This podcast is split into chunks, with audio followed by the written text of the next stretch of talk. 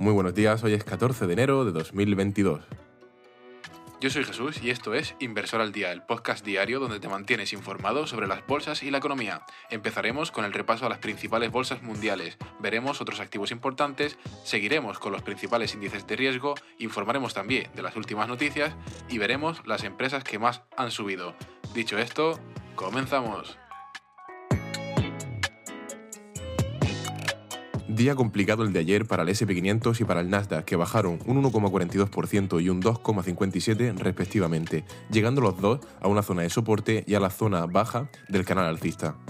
El DAX alemán subió un 0,13%, el IBEX 35 un 0,53%, el FTSE de Londres un 0,16%, el Nikkei de Japón bajó un 0,96% y el Hansen de Hong Kong subió un 0,11%.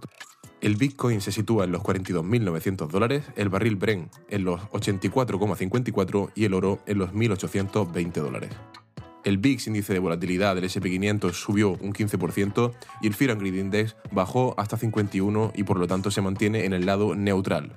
Se espera que los bancos más grandes de Wall Street inunden el mercado de bonos corporativos una vez que el viernes comiencen a informar los resultados trimestrales, uniéndose a un ejército de emisores que recaudan dinero antes de que la Reserva Federal aumente los costos de endeudamiento. Incluso cuando la Fed no está próxima a subir las tasas todavía, los grandes bancos generalmente intentan recaudar mucho dinero en los mercados de deuda. Pero dado que los responsables de la formulación de la política monetaria están alistándose para aumentar las tasas, hay una razón especialmente buena para hacerlo. Solana podría convertirse en la visa del ecosistema de activos digitales, escribió el estratega global de criptoactivos y activos digitales de Bank of America, Alkesh Shah.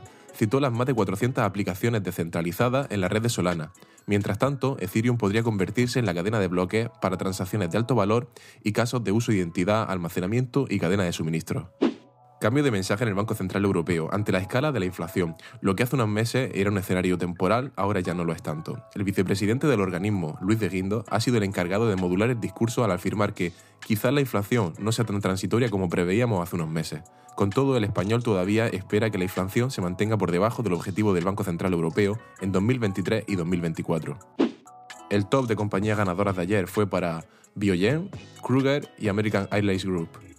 Y el top perdedor fue para ServiceNow, Lumen Technology y Biotech. Gracias por escucharme. Recuerda hacer clic en seguir y puntuar con 5 estrellas si te ha gustado este podcast. Me puedes escuchar desde Spotify, Cashbox, Google Podcast, Apple Podcast y iBox. Un saludo y nos vemos mañana.